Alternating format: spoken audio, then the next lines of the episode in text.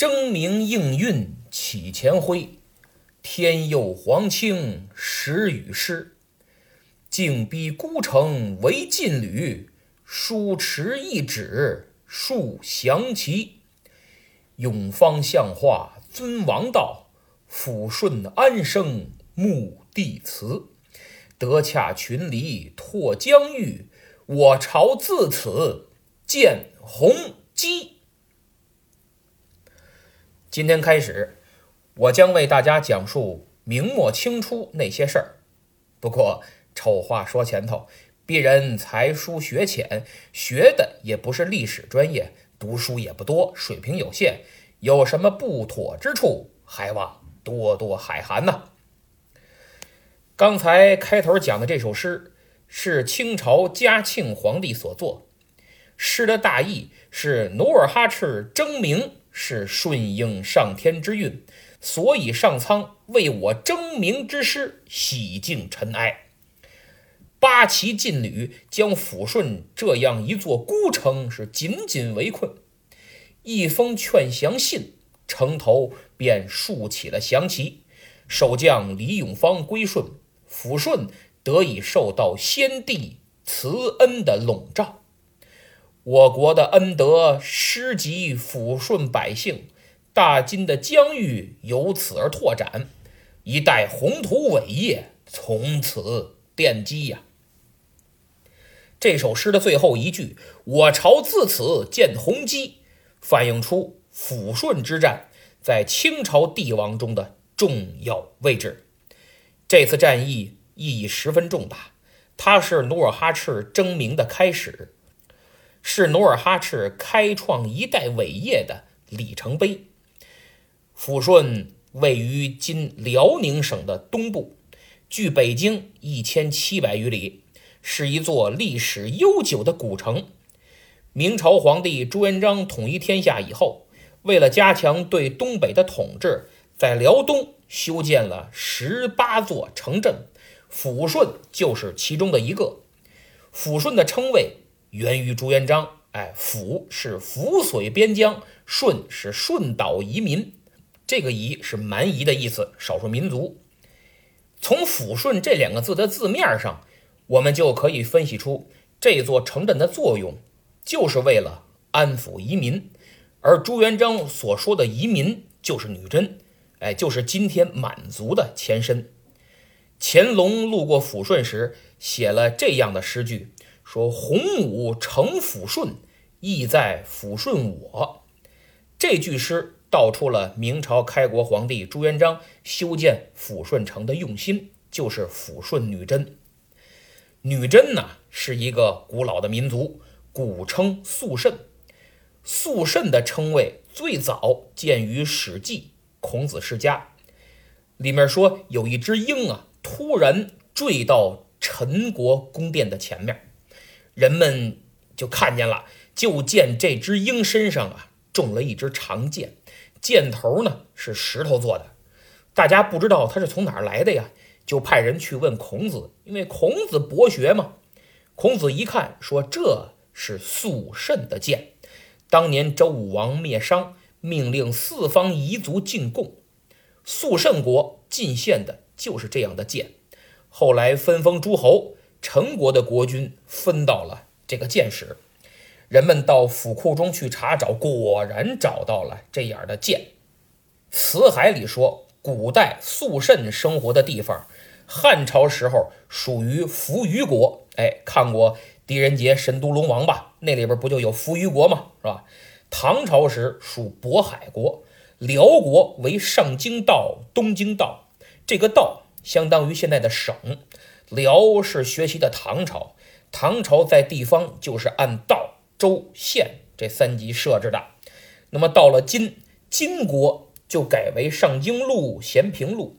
金国灭辽之后啊，又学习了宋朝在地方的设置，就把道改为路，变成了路、州、县这几级。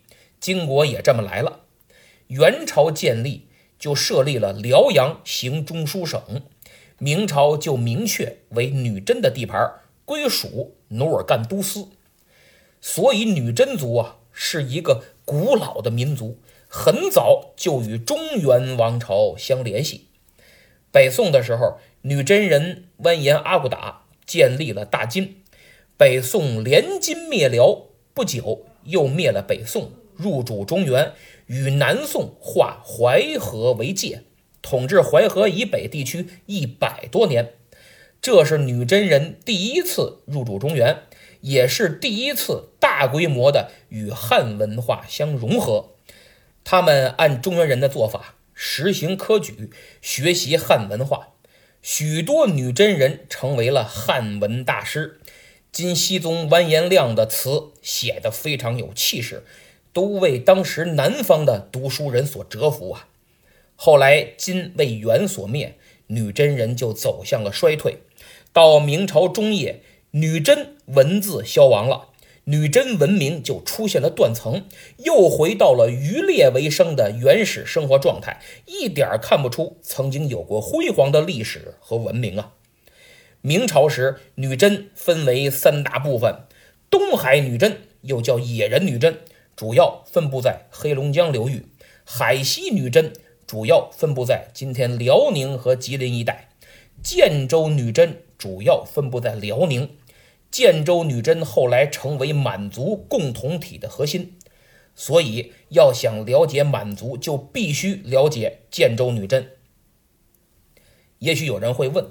说建州在什么地方呀？历史上真的有建州吗？建州是明代的一个地方卫所，叫建州卫。明成祖永乐元年，就是一四零三年十一月设立的。为什么叫建州呢？因为建立卫所的这个地方，辽代的时候就叫建州，明成祖就沿袭了当时的这一称谓。努尔哈赤他们这族啊，这一支啊。可以追溯至六世祖蒙哥铁木儿，他当时被明朝封为指挥使，对朝廷非常的忠诚。在一次配合明军作战中，不幸牺牲。建州卫在历史上有过几次迁徙，后来在建州女真首领李满柱他的率领下，进入了苏子河流域，在这里定居下来，其中心。就在今天的辽宁省新宾县境内，在这里，建州女真逐渐发展强盛。努尔哈赤的曾祖福满被朝廷封为了左都督，他生有六个儿子，老大德什库，老二刘产，嘿呦，这名字起的也不怕以后媳妇儿怀不上孩子。老三索长阿，老四觉长安，老五包朗阿。老六宝石，史称宁古塔六贝勒，其中老四觉长安就是努尔哈赤的祖父。觉长安这个人非常精明，很会做生意，深为他父亲所喜爱。他继承了父亲的官职，有的学者呀说他从明朝讨回了官儿，叫都指挥使。那么，什么叫都指挥使呢？是个什么官儿啊？明朝在省一级设立了三司：布政司、按察司、都指挥司。三司的首脑都叫使，哎，布政司叫布政使，按察司叫按察使，都指挥司叫都指挥使。级别上都是纵二品，是封疆大吏呀，级别很高。布政使管行政，按察使管监察。都指挥使管军事，掌兵权。在三司中，虽然魏续排的靠后，但权力却很大。按军制，建州卫最大的长官是游击，不可能是都指挥使。如果觉长安真的讨到了这样的官职，那也就是个虚衔，并非国家正式的编制，就是享受都指挥使的待遇而已。没有都指挥使的权利，不过是为了安抚呃女真，给个虚名而已。明朝的政策虽说是抚绥和顺导，但女真和朝廷的冲突啊，却从来没有停止过。女真人攻打抚顺最早的一次是公元一四五零年，女真首领李满柱率领一万五千人攻略抚顺。遭到守城一千多士兵的顽强抵抗，最后损兵折将退去。女真对明朝的军事劣势，终于被一个人的出现彻底扭转。明嘉靖三十八年（公元一五五九年），努尔哈赤出生在赫图阿拉（今天辽宁省的新宾县）。这个孩子不简单呀！他长大后，靠着自己的勇武和智慧，于万历四十四年（公元一六一六年）在赫图阿拉建立汗国。成为富裕列国英明汗，国号大金，史称后金，年号天命。天命三年，公元一六一八年，大明万历四十六年，这年的正月，这年的正月，赫图阿拉一到。天命三年，公元一六一八年，大明万历四十六年正月的某一天黎明。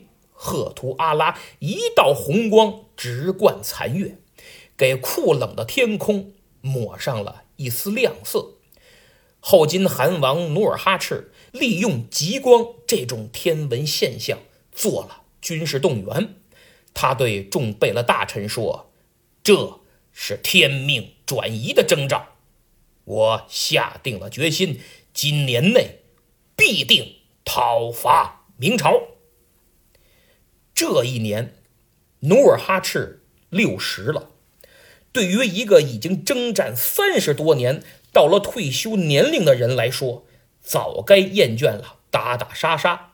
可他却为何又要再次披挂上阵呢？竟然要自不量力的去挑战明朝这个庞然大物呢？咱们下次再说。